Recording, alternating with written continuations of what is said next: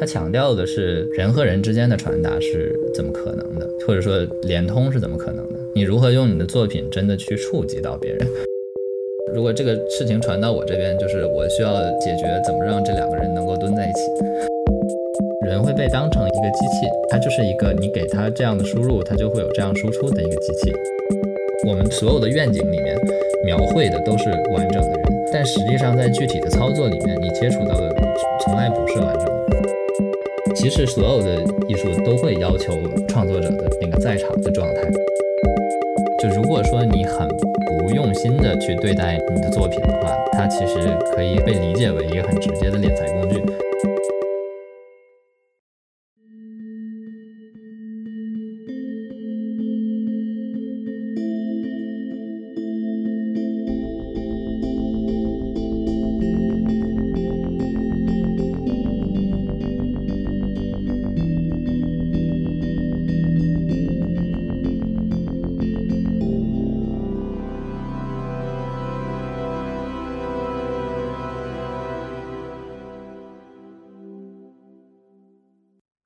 众朋友，大家好，欢迎收听二零年代，我是晨晨，我是魏纯。今天呢，我们想跟大家聊一下游戏。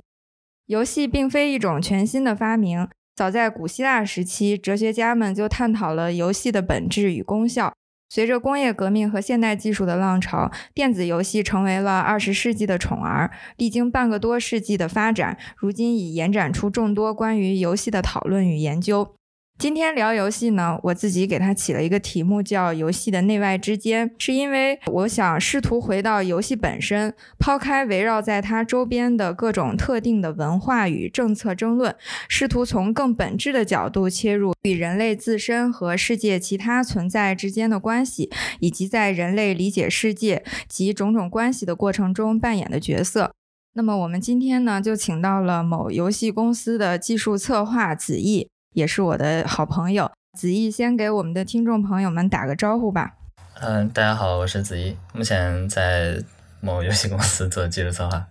好，谢谢子毅。这期节目其实我们准备的时间也比较长了，然后在现在这个疫情非常严重的时刻，采取了远程录制的形式，也是相当不容易的。那我想还是先请子毅跟大家简单介绍一下你的工作内容吧，因为可能很多人都有玩游戏的经验，但是对一款游戏是怎么做出来的，以及不同的角色在制作一款游戏中扮演的是什么样的功能，都还不是特别清楚。你能不能再跟大家讲一讲你的工作具体是干什么的？我的工作是技术策划，简单来说就是一个站在呃设计和实现中间的这样的一个一个角色。因为现在的游戏随着复杂度的变高，就是他们后面可能会需要一些更好的呃渲染效果，可能需要一些更呃真实的对现实情况的模拟。然后为了同时实现这些效果，并且能够呈现出来合适的玩法。这个实现的流程现在是非常长的，可能很多希望要一些呃玩法的设计的同学，可能没有办法很快的触及到呃怎么去做这个实现，呃，然后在实现那一侧的同学，可能也没有办法很直接的去了解到就是设计这边的想法，所以在这个实现的路径变得很长的时候，就需要有一些人去 cover 中间的一些一些环节。对，所以我现在的工作主要就是去帮着设计和实现之间打通这样的一个角色。嗯，好像你在游戏行业也做了一段时间了，是一开始就做这个职位吗？还是说也有一些转变？哦，不是的，一开始其实是做剧情相关的，后面发现做剧情对于整个游戏的贡献太小了，或者说太外围，然后这样还是希望说能够去更具体的、更切实的去去推进自己的项目吧，所以就花了一些时间去学习技术和实现相关的的东西。慢慢的转到现在这样的一个职位上来，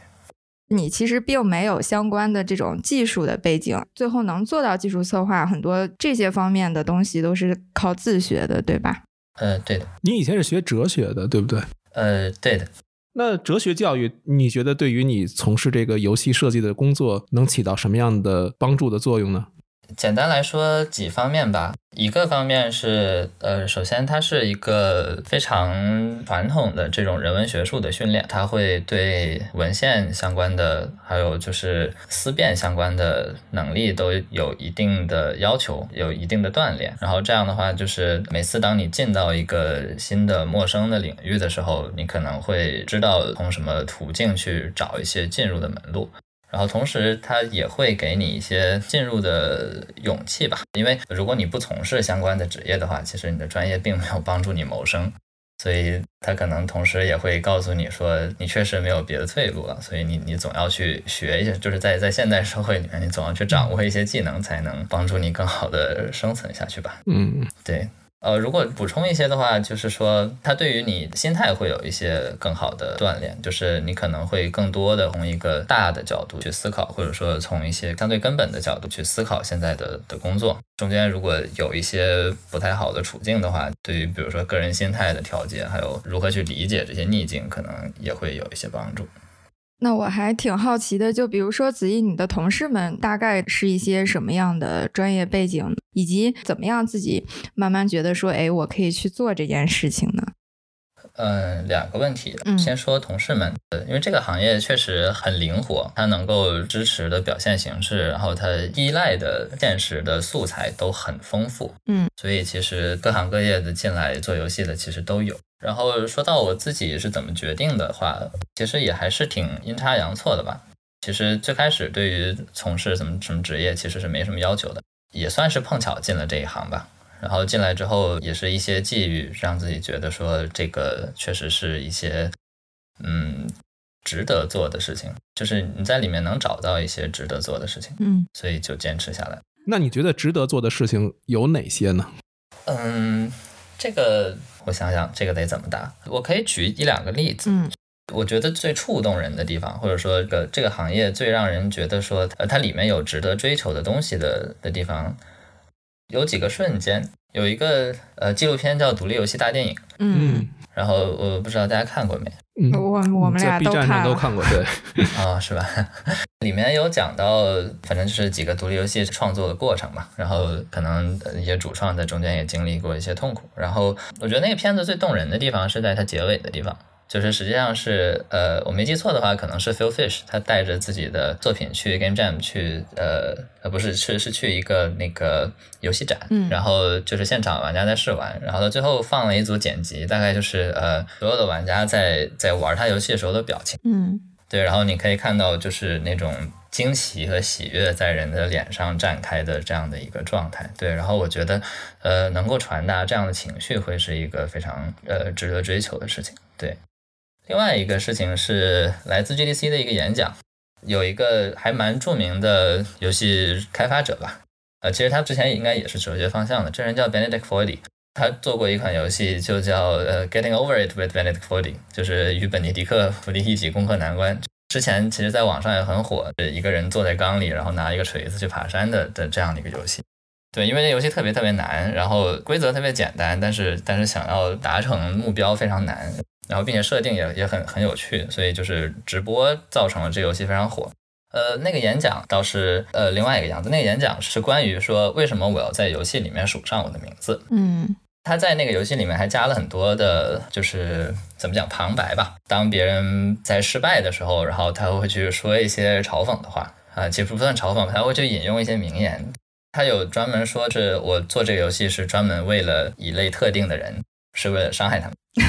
但是实际上，最后他在别人能够通关他的游戏的时候，他会给那个人发一个链接，然后把他邀请到一个聊天室。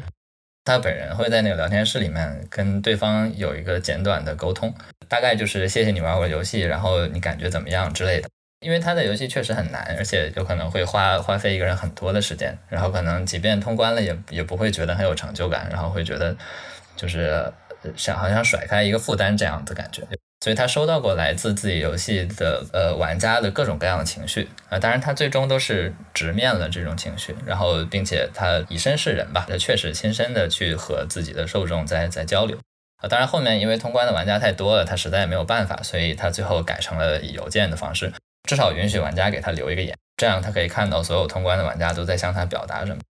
他做这个演讲讲的，我觉得更多的还是实际上是挺传统的一个作者与受众之间的关系吧。他强调的是人和人之间的传达是怎么可能的，或者说连通是怎么可能的？你如何用你的作品真的去触及到别人？哦，我觉得这个是做创作很有魅力的的地方。然后，呃，毕竟自己已经进入了游戏这样的一个领域，那我觉得，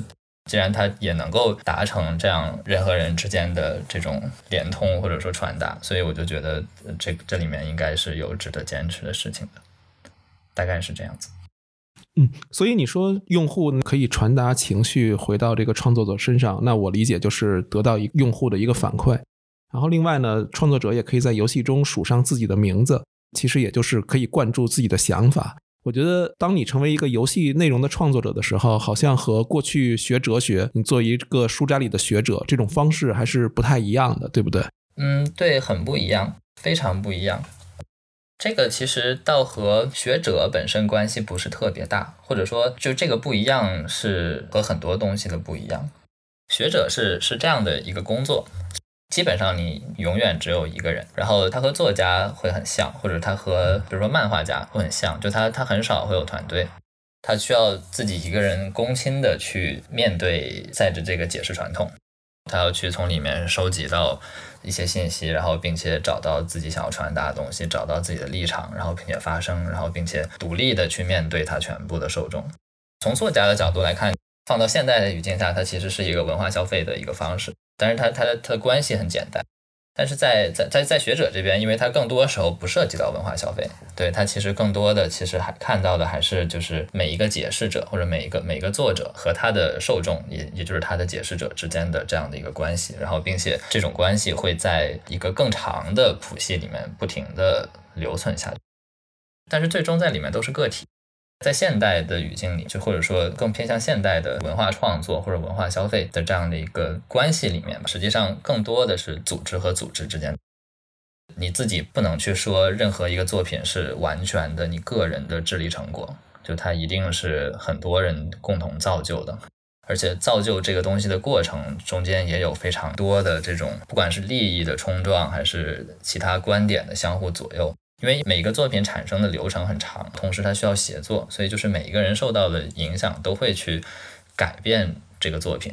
然后这样你就很难说像学者一样，在现代的文化创作里面，你就要去综合各方的利益的结果，然后去创作这样一个东西。然后它更多的时候其实是一个社会现象，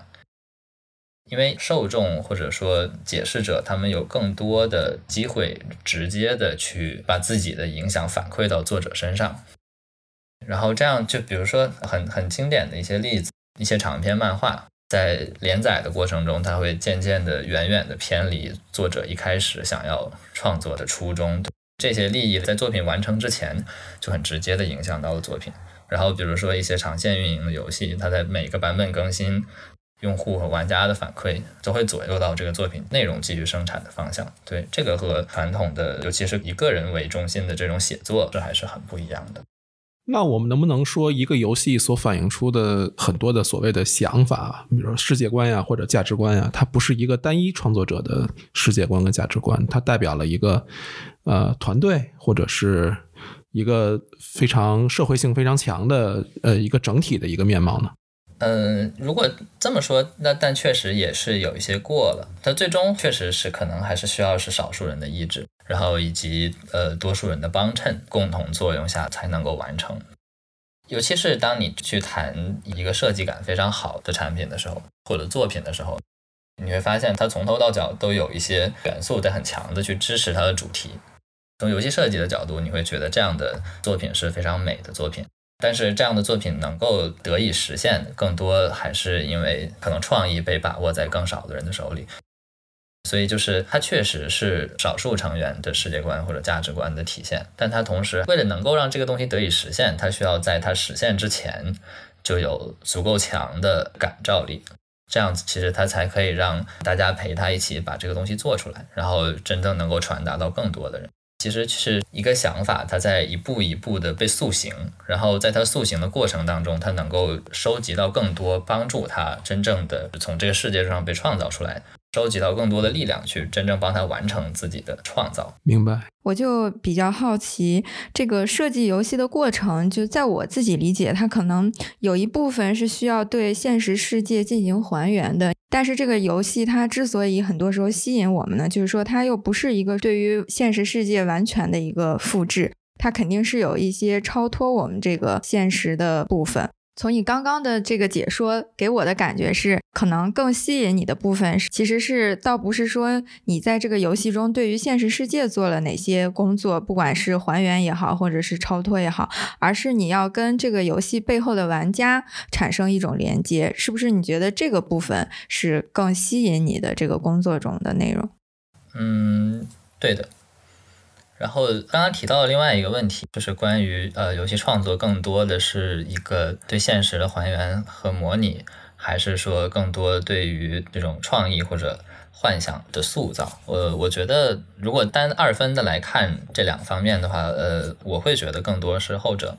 因为对现实的模拟大家都很熟悉，所以其实如果你真的只是为了体验你平淡如水的日常，那你其实就已经在你平淡如水的日常里了，所以。对，游戏最终还是就其实不是游戏，是任何能够称之为 fantasy 的东西。嗯，对它它其实都是需要幻想在里面的。就无论是影视，然后呃戏剧、舞蹈，实际上他们都在呈现这样的一个一个一个 fantasy。嗯，然后只是说游戏的进入会比其他的的作品，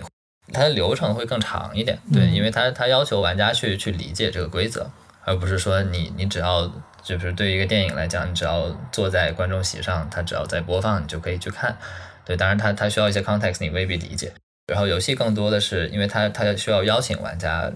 进来，主动的去参与这个过程。然后所以它因此也会很依赖它对现实的模拟。对，就是到底能不能够让玩家直观的去理解这个游戏的规则？他他日常生活中的经验是不是可以直接的？呃，体现在这个虚拟世界里面，然后以至于他不需要额外思考，他可以很快的去接触到他就是这个游戏真正提供的幻想的部分。其实就是最终是为了传达幻想，但是只是为了方便传达幻想，你需要很多现实的基础。跟玩家的连接，或者是说产生这种情感上的交流，对你而言特别重要的话，那你如何把这一点贯彻到你这个游戏设计的工作中呢？这个在不同的项目里面还是差别还是挺大的，就是因为你在不同的项目里面可能会担任不一样的工作，嗯，然后游戏产品最后它可以被切割成一些部分，对，然后有一些是是纯粹的玩法规则的部分，然后有一些是更多的去试着去提供审美体验的部分。如果确实没有承担和提供审美体验相关的工作的话，那可能你你确实也不太能够帮上忙。这个时候你要做的更多的还是说，就是你至少去理解这个游戏要传达体验，以及帮助那些真正在在设计体验的同事们，给他们足够的支持，让他们能够实现，能够传达自己想要传达的体验。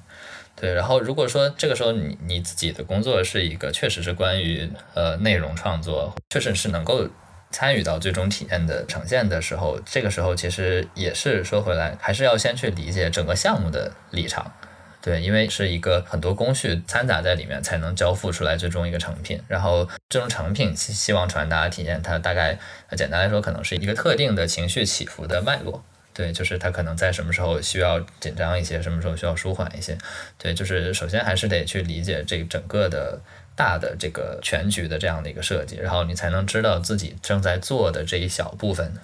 究竟是呃如何去支持到整个这个大的设计里面。这个时候，你才能说你能找到自己真正用力的方向，就是我怎么做可以支持这样的一个一个设计。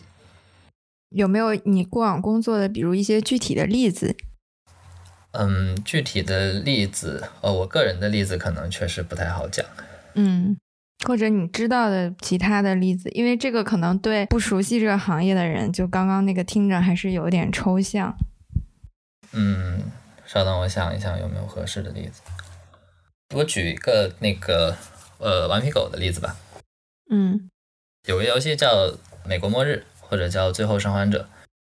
这个也是一个蛮有名的游戏。然后它的第一部在应该是二零一三年左右上市的 PS 三。那是一个关于同伴的故事，对他想他想传达的是，在一个末世里面，一个大叔如何带保护着一个小女孩，然后他们一起完成一段旅程，大概是这样的一个故事。当然，这个游游戏需要有玩法，然后它的玩法其实是还挺常规的，就前行和射击。这个游戏最重要的想要传达的是这个同伴的体验，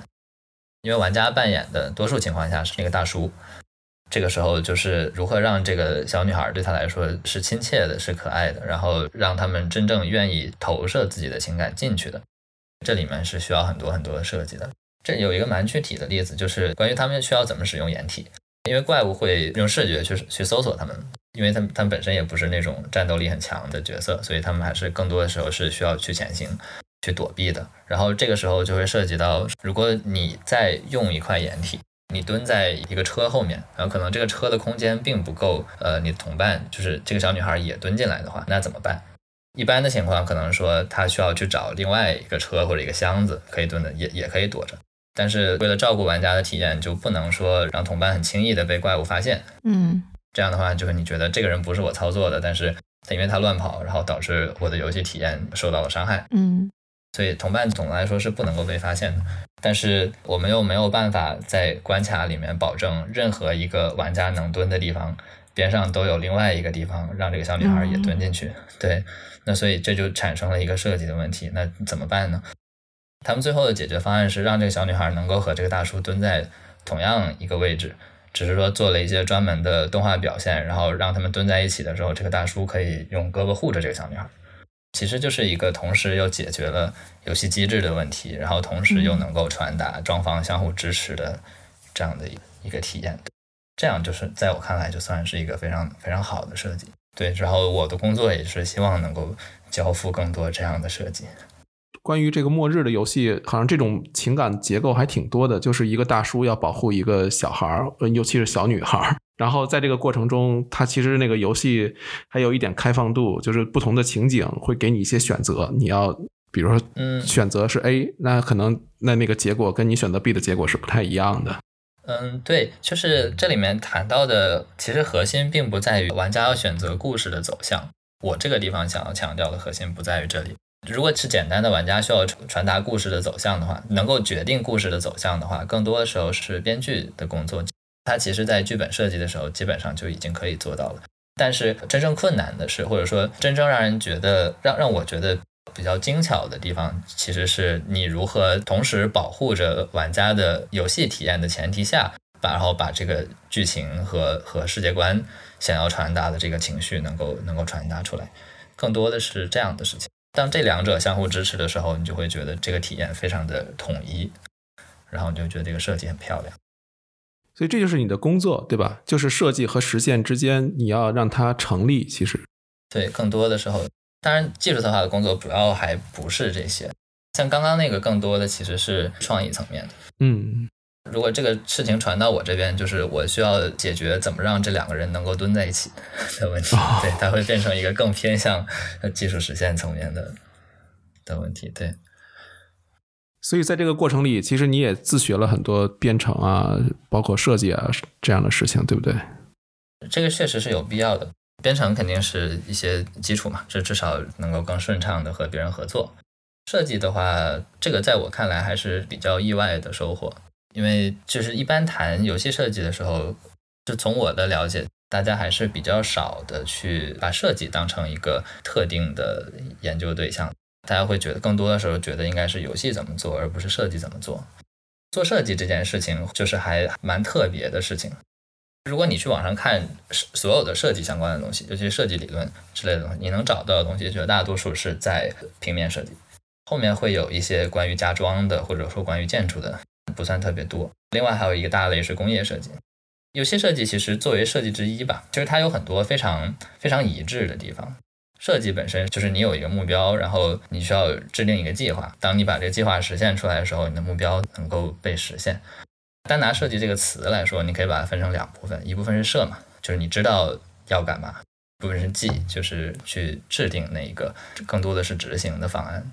这是一个和比如说创意表达之类的东西是是稍微有一些割裂的，或者说其实中间是有一些张力在里面的。拿尼采的话来说，其实就是更多的像是梦神精神的代表。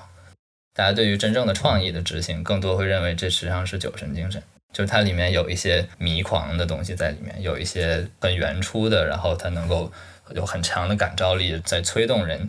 有这种活在当下这样一种很蓬勃的生命力在里面。这确实是美的地方，或者说艺术很很独特的地方。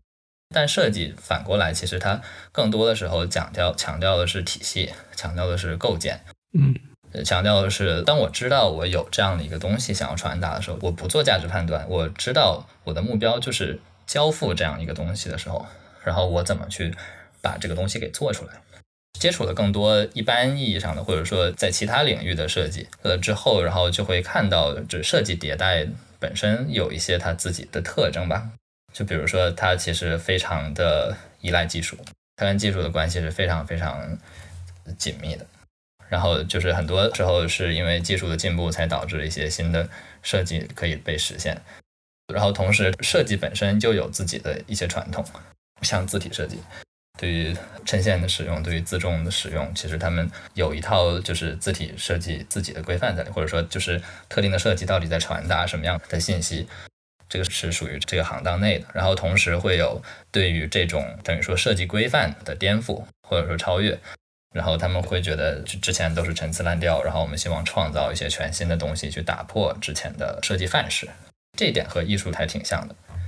嗯。子毅，你如何理解？就是人类愿意花费特别大量的时间，投入特别大量的这个智力也好，感情也好，去体会这种可以说是注定的一种结束，或者是一个厌烦。你你是怎么理解这个事情的呢？嗯，其实就是体晨晨呢，他就说，当游戏结束的时候，人们其实会体验一种结束感，这种结束感可能会带来的是一种厌烦。也有可能是一种，就是一种失落、空虚啊，失落啊，嗯，就像你完成了一个事情之后，你坐在那儿有点怅然若失，嗯，你怎么来理解人类愿意花这么多的时间，然后来得到这么一个结果，这样的一个行为？反正这是听起来像是这一场，比如说注定失败的冒险。就首先是呃，人生就是这样一个事情，对吧？嗯，所以，嗯，所以就是。就还挺正常的。然后，另外一点是关于，就是为什么呃人会被唤起这么多的，比如说情绪，或者说有这么强的意愿去花费这个智力去去处理这些问题。嗯，首先确实是生理上面的影响。嗯，呃，长期以来人确实是因为这些特质帮人类赢取到了一些进化上面的优势，确实能够。闲下来去思考一些不着边际的问题，或者说其实和你的当下的生存境遇不太有关系的问题，然后从中才慢慢的有机会让你去发现一些东西，并且传达、再记录一些东西，最后文明渐渐的从这里面形成。这是这是很大的一个一个角度。说小一点的话，其实就是个人人其实是还是挺容易被一些。特定的新奇的东西吸引的，就是因为日常生活比较无趣。其实不仅仅是游戏设计，就任何的设计里面，其实都有很多的这样的技巧，就是关于呃你如何去设计一个图案，或者设计一个心理机制，去驱动一些人的行为。比如说现在广告里面其实也做了大量的这样的事情，对，因为他们最终想要做的事情是唤起一些人去，比如说买他们的商品，或者使用他们的服务。从这个意义上，其实这些设计从我的角度看是有一点有一点悲哀的。这个其实有一点像被基因编码了的感觉。嗯，当你生而为人，你就没有办法逃脱你的同类都是这样的一个一个境遇。但凡周围出现了特定的刺激的话，然后他们就是会有这样的反应。嗯，然后这个更多的时候是基因决定。嗯，那前面提到的很多像设计范式之类的东西，其实也是在。迎合这样的状况，嗯，这里面最臭名昭著的实验实际上是那个斯金纳箱嘛，就是行为心理学的一个实验，对吧？让小老鼠去按按钮，然后会给它食物。最终他们去测验了各种各样的的结果，发现最能够持续的引起小老鼠持续按按钮的这个行为的设计是，就是你每次按下按钮都会有随机的概率让它得到奖励。如果他每次按一下就都会有吃的，呃，他吃饱了，他就不会继续去按了。对，嗯当然，如果他每次按不一定有的话，他就会不停的按，不停的按。在这个解释语境里面，其实更多的时候是把行为和内心世界是剥离开来的。人会被当成一个机器，它就是一个你给它这样的输入，它就会有这样输出的一个机器。说回到刚刚的设计范式，实际上多数的设计范式也是在迎合机器本身的运作规律。他会更倾向于注意什么样的事情，然后他会更倾向于采用什么样的行为。所以我们如何去做这样的设计，然后让他能够去有对应的行为，或者说能够理解到特定的东西。比如说游戏设计可能常用的高度集中注意力的时间，然后或者说是一般的反应时间。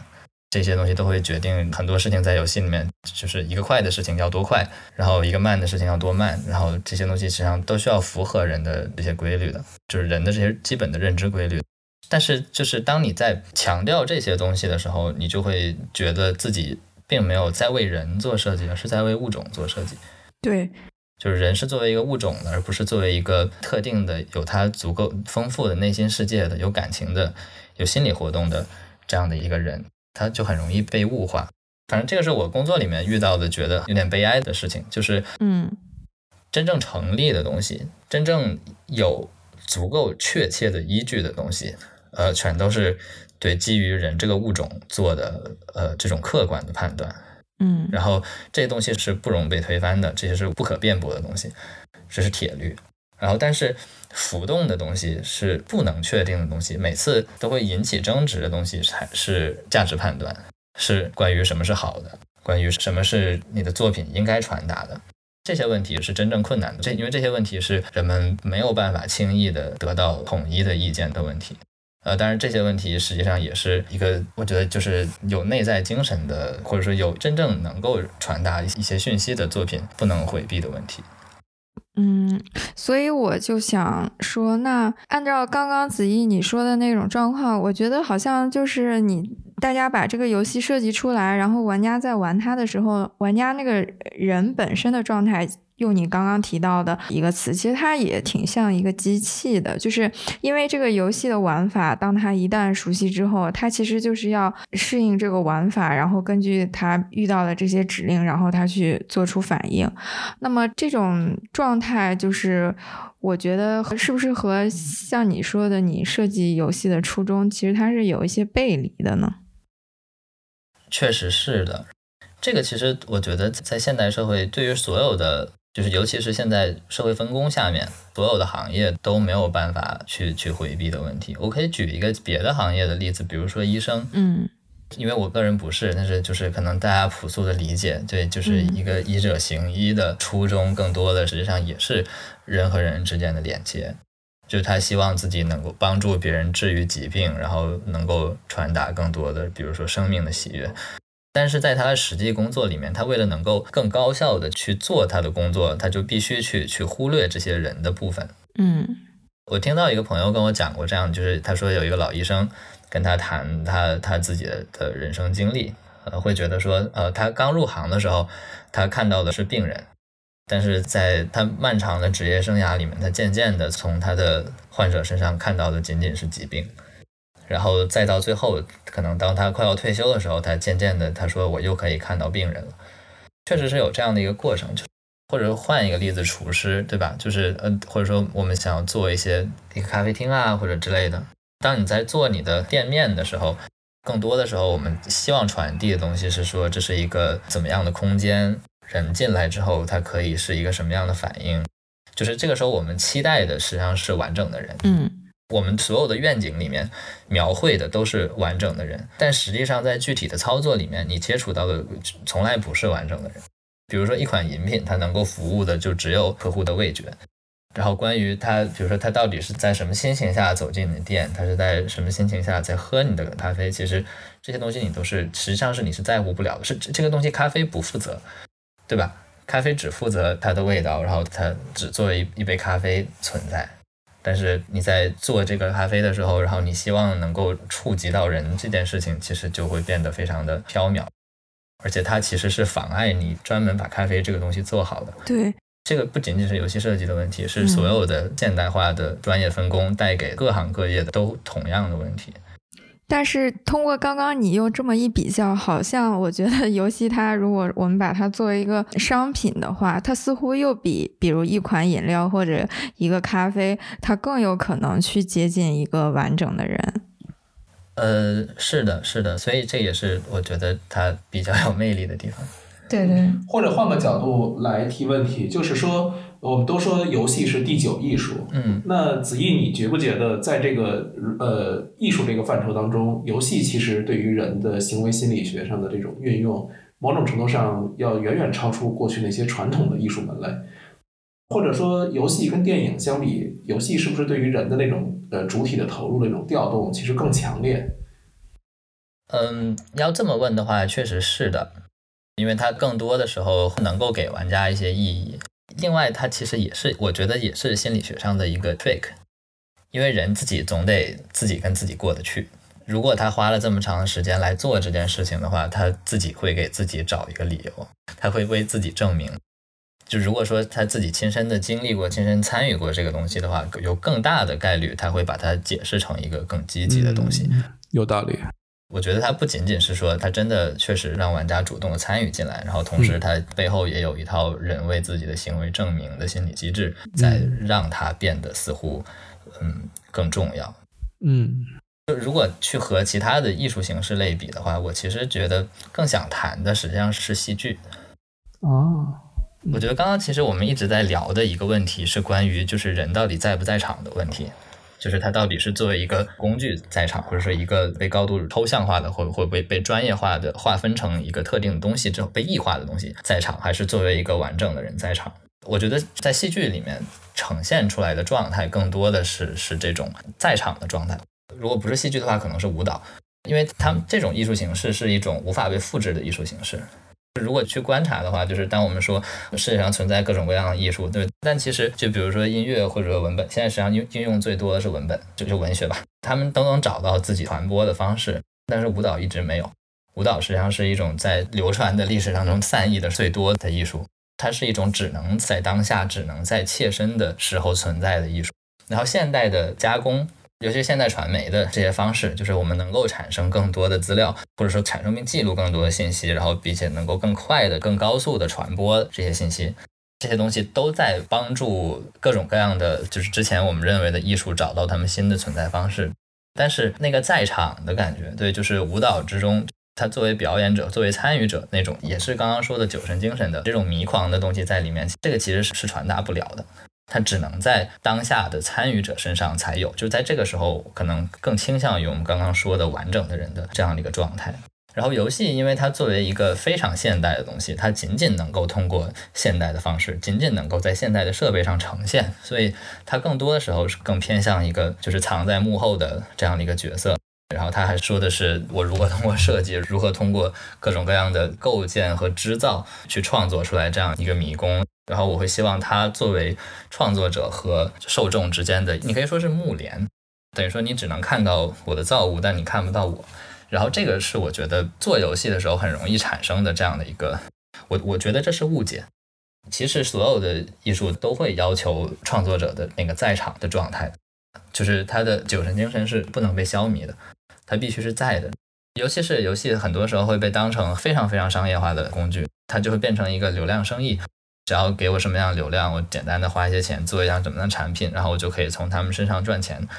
如果你仅从这个角度看的话，它确实是这一部分就完全的被消解了。但是如果他想作为一种艺术存在的话，任何有自觉的一个游戏从业者的话，他总是需要从身上找到那种迷狂或那种冲动，来驱使他去做一些让他真正觉得不一样、真正觉得有意义的事情。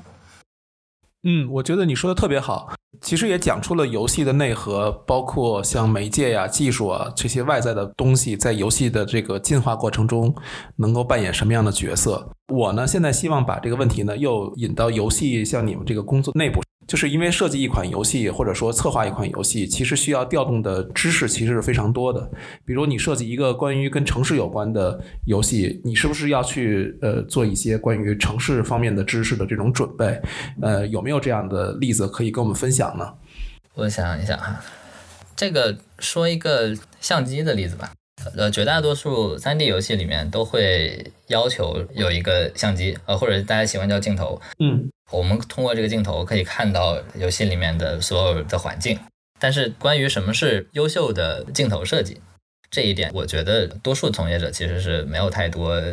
概念的。啊，假如说我希望相机是舒服的，我希望镜头是舒服的，很多人都会有这样的意识。一旦这个东西不舒服了，他会跳出来说：“哎呀，你这里搞得不是很好。”嗯对我觉得这个地方不是很舒服。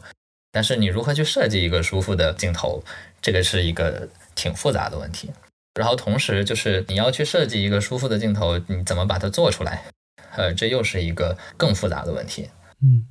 因为主要一开始也确实是对叙事相关的东西感兴趣，所以我其实是从镜头这一块慢慢的转向做技术策划的。所以就是关于镜头设计，其实自己就需要确实需要花时间去摸索很多，去看来自摄影相关的技术，去了解相机的成像原理，然后了解数字渲染下面它和实际相机成像有哪些不一样，我们需要通过哪些手段去还原一些相机渲染的效果。这个是有简单的例子，比如说像动态模糊这样的东西，就我们知道镜头晃了的时候拍出来的照片会糊，嗯。但其实这个东西更多的时候是照片对于我们认知世界的重塑，因为多数情况下人肉眼看东西是不会糊的，就即便快的东西它也不会糊成一条线，嗯，是因为快的东西通过相机在捕捉的时候糊成一条线，然后我们看了太多照片了，然后我们会觉得快的东西糊成一条线应该是有道理的。嗯然后这个时候，你就会发现，你需要在游戏里面重新呈现这样一个东西的时候，人认知这个世界的方式被它的工具改变了，被它周围的技术改变了。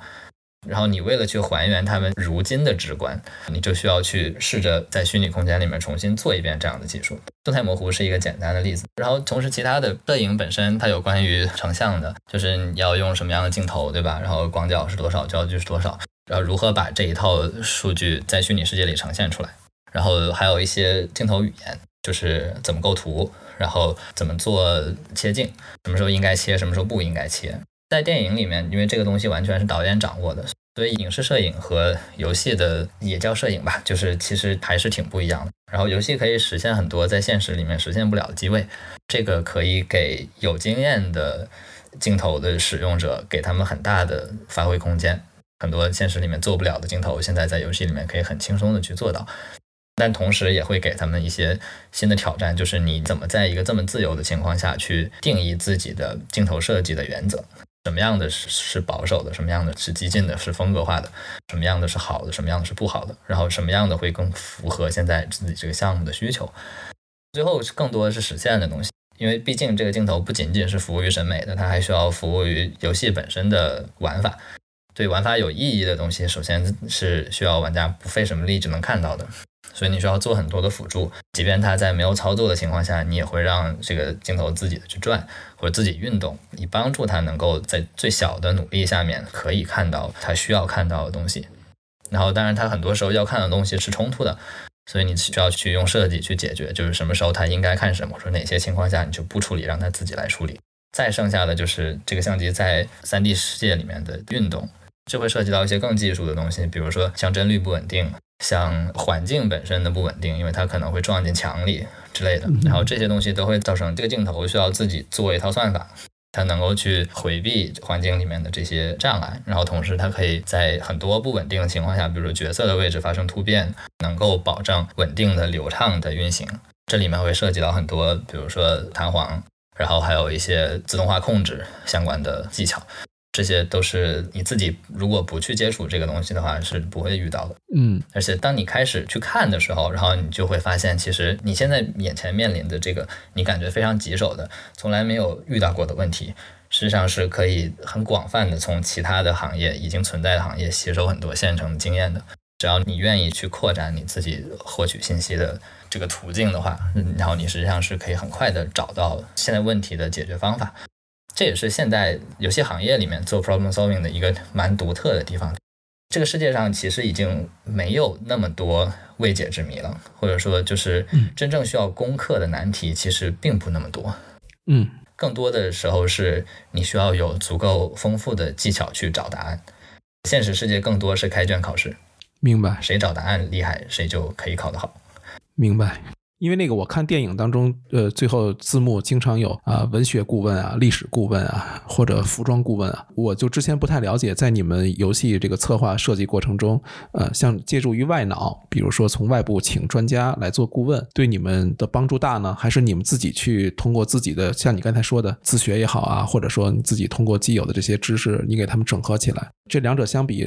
哪种用的多呢？我接着魏老师的问一下，可能是一个问题。听下来，我觉得子毅讲的这个过程，其实一个游戏它背后的知识含量特别密集，高度的这种知识浓缩是通过什么来达到的？比如说，就是像你这样工作者，然后每个人都去学习，或者你说的开卷找答案，去找很多现成的答案吗？如果这样的话，是不是也意味着你们这个行业其实是一个需要高度的人力资源密集的一个行业？嗯，对的。其实一直我会觉得说，游戏行业跟制造业很像，主要是靠人。呃，当然不像的地方在于，它比一般制造业轻资产，所以只要有人，只要有电脑就可以了。但同时，它确实要求说，人在里面必须有比较强的自驱性，然后比较，嗯，然后面向未来吧。他得知道自己是必须不停的进步，才能在这个行业里面一直一直生存下去。因为技术的进步实在是太快了。这个我之前也就是个人的一个判断吧。这个行业的有效经验大概是六年。嗯，如果说你在这个行业从业了第七年的话，很有可能你第一年的经验已经是没有用的经验了，你至少在技术上很可能是已经过时的作废的经验了。嗯嗯嗯然后说到顾问的话，这个其实行业里面顾问确实是有的，但是仅仅去做这种非常专业的知识的顾问，可能还不是特别多。嗯我觉得这个和总的项目方向其实是有关系的。就如果说当你要做一个你非常明确的说你在某一个专业需要达到特定高度的时候，嗯，你是比较有可能会去请这样的顾问。嗯当然，我没有参与过他们的项目，但是我相信是有的。比如说，对于育碧来说，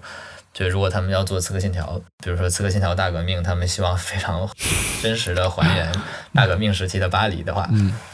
那总是需要相当多的对应的历史考据和资料收集这样的工作的。当时，比如说巴黎圣母院烧了之后，大家发现现在最完整的数字拷贝实际上是存在 Ubisoft 的游戏里面。对对对，这是一个蛮有趣的事情。我觉得现在在这方面做的更专业的，更多还是在一些剧组里面，嗯嗯因为剧组对于历史还原的要求会比一般游戏高，因为视觉的东西是他们呈现的全部。游戏毕竟它还有很多别的方式去遮掩，或者是去重新解释，所以我倒没有看到太多的真正的会说，或者说很成规范的去引用顾问的这样的一个角色。不同的游戏对于比如说不同的历史还原要求的程度确实会不一样，所以就是如果有要求高的项目的话，他们呃本身项目里面的成员有一定的知识储备，或者说他们专门去寻找这样的人才都是有可能的。我可以再举一个例子，嗯，之前和你们聊天的时候也讲过，就是那个 Ninja Theory 的《地狱之刃》Hellblade 这个项目，他们项目的 vision 是说我需要呈现一个精神病人的世界。精神世界这样的感觉，所以就他们为了解决这个问题，实际上他们确实去当地的社会工作者那里，还有去专门的大学的机构那边也去找了很多的帮助，同时还找了很多的确实是有精神障碍的这样的患者，和他们聊天，和他们去看他们认知到的世界是什么样子，然后他们去收集这样的素材，然后再去想我们通过什么样的方式去还原。那他们游戏上线的时候，也有人说，就是我是有一些特定的这样的 disorder 的患者，然后游戏里面的哪一幕和我曾经看到的东西几乎一样。刚才你提到巴黎圣母院哈，我就突然想到，就是我们现因为我们节目也叫二零年代嘛，嗯其实也是对当下和未来的处境的一种关照。嗯我理解呢，就是二零年代以后呢，可能对于我们来说，远方会变得越来越不可及。嗯，那你觉得会不会让游戏在未来的这个过程中发挥更大的作用呢？嗯，或者你们做游戏的，你们这个行业的人有没有这样的使命感呢？哦，我觉得说使命感估计是没有的，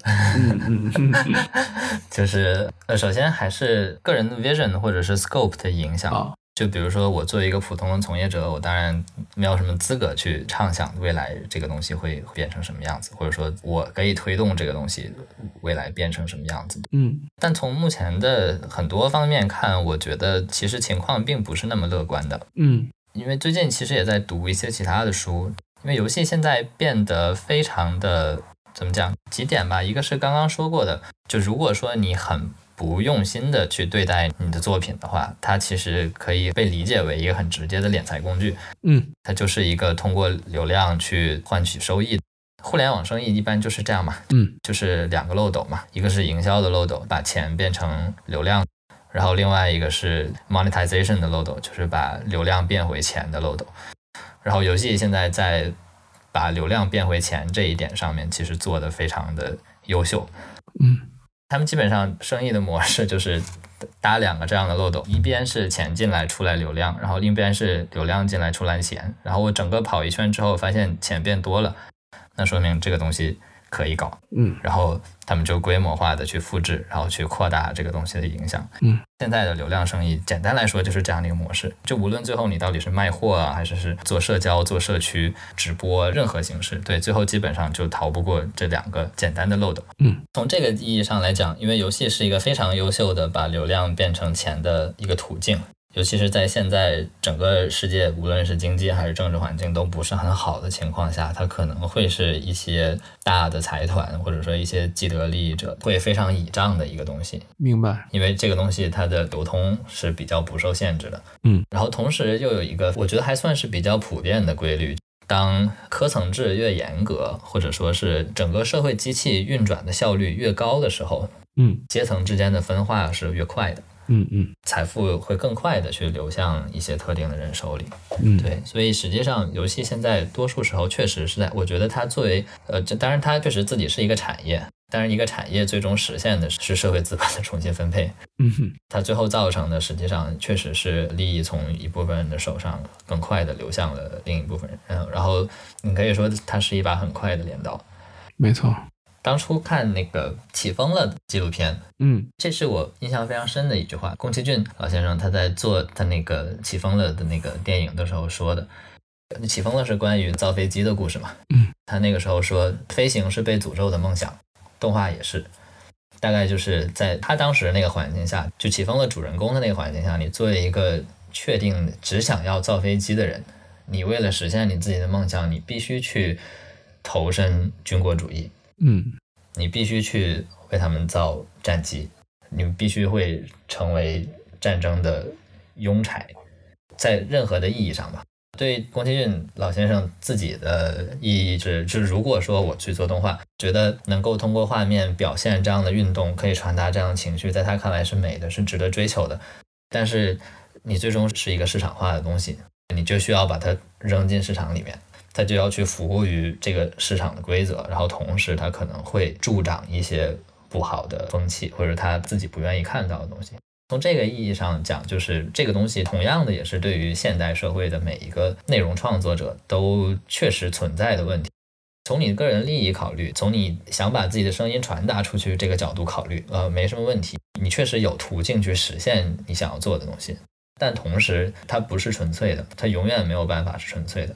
它必须参与到整个社会机器里面，可能会依附着一些和你初衷相悖的东西，对才能够支持这个东西存在。嗯，说得好。我还有最后一个问题，我想问一下子毅，在你进入游戏行业之前和你进入游戏行业之后，你评判一个游戏它是一个好游戏的标准有没有发生什么变化？或者你能不能给我们分享一些你认为就是你觉得它很好的游戏？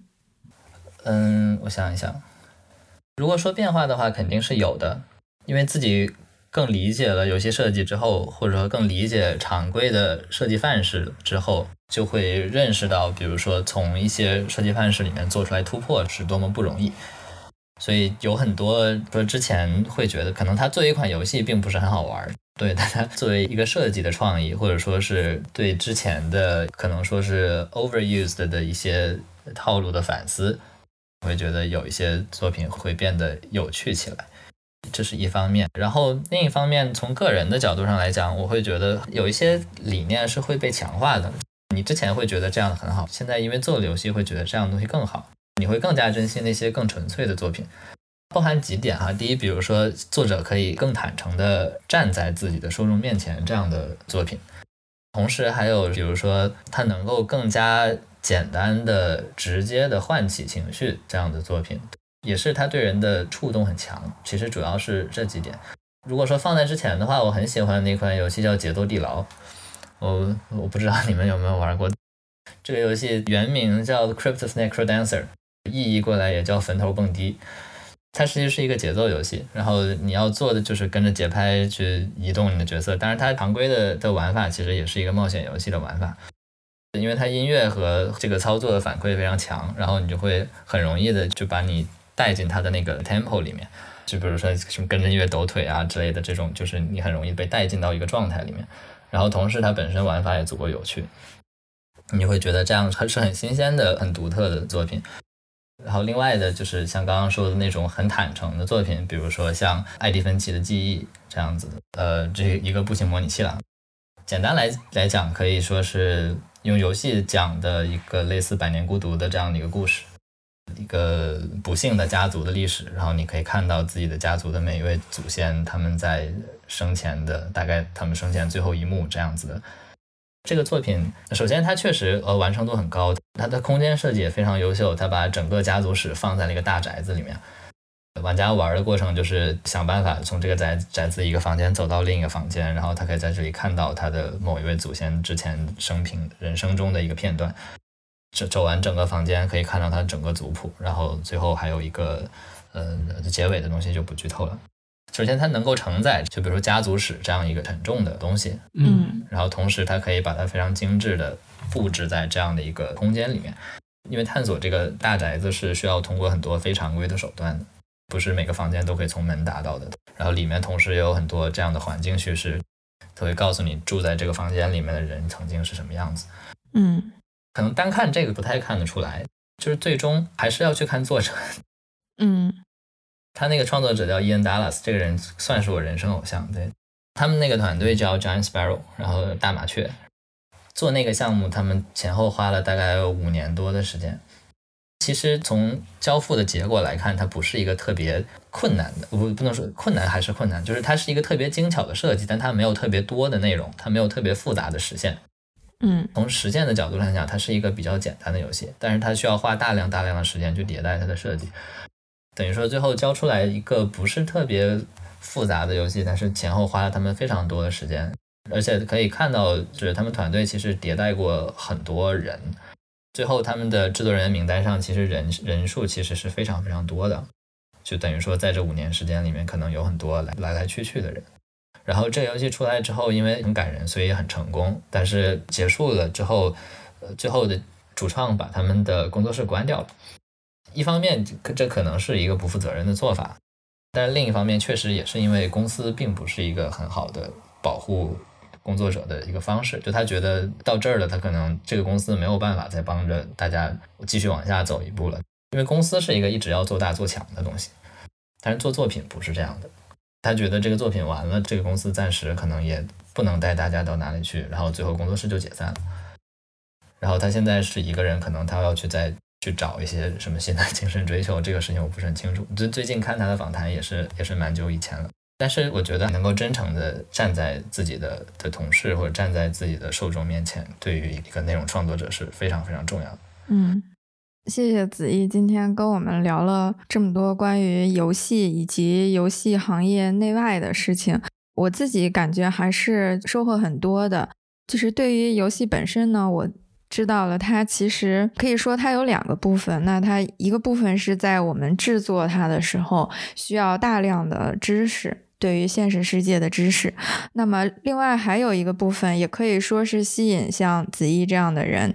这种最有魅力、更迷人的地方，其实是他说的这种不能确定的部分，涉及到人跟人的情感，或者是呃一些价值相通的这样的一个部分。而且特别打动我的地方是，我觉得，嗯，以前我理解就是游戏它可能是一个产品或者是一种艺术形式。那今天我更加就是通过 和子毅的聊天，我感觉到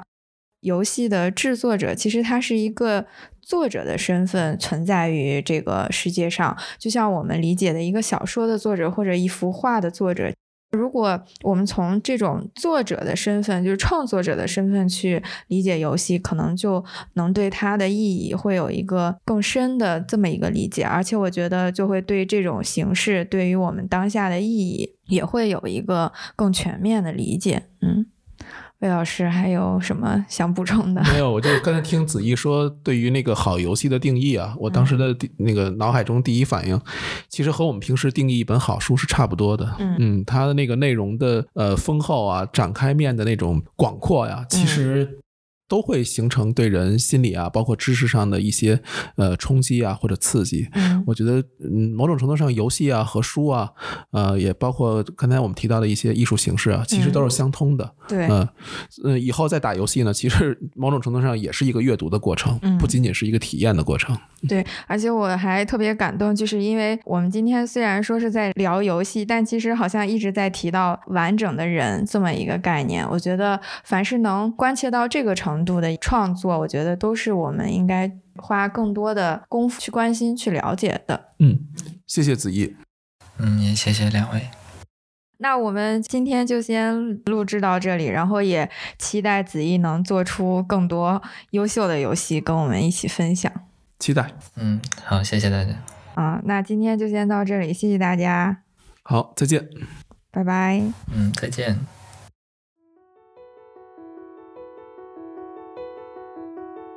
欢迎大家通过苹果播客、小宇宙、网易云音乐收听《二零年代》。如果你喜欢我们的节目，与你身边的朋友一起分享吧。也欢迎你在各大社交平台搜索“二零年代”与我们互动。如果你喜欢写信交流，我们的邮箱是 back to 二零二零 s at 幺六三点 com。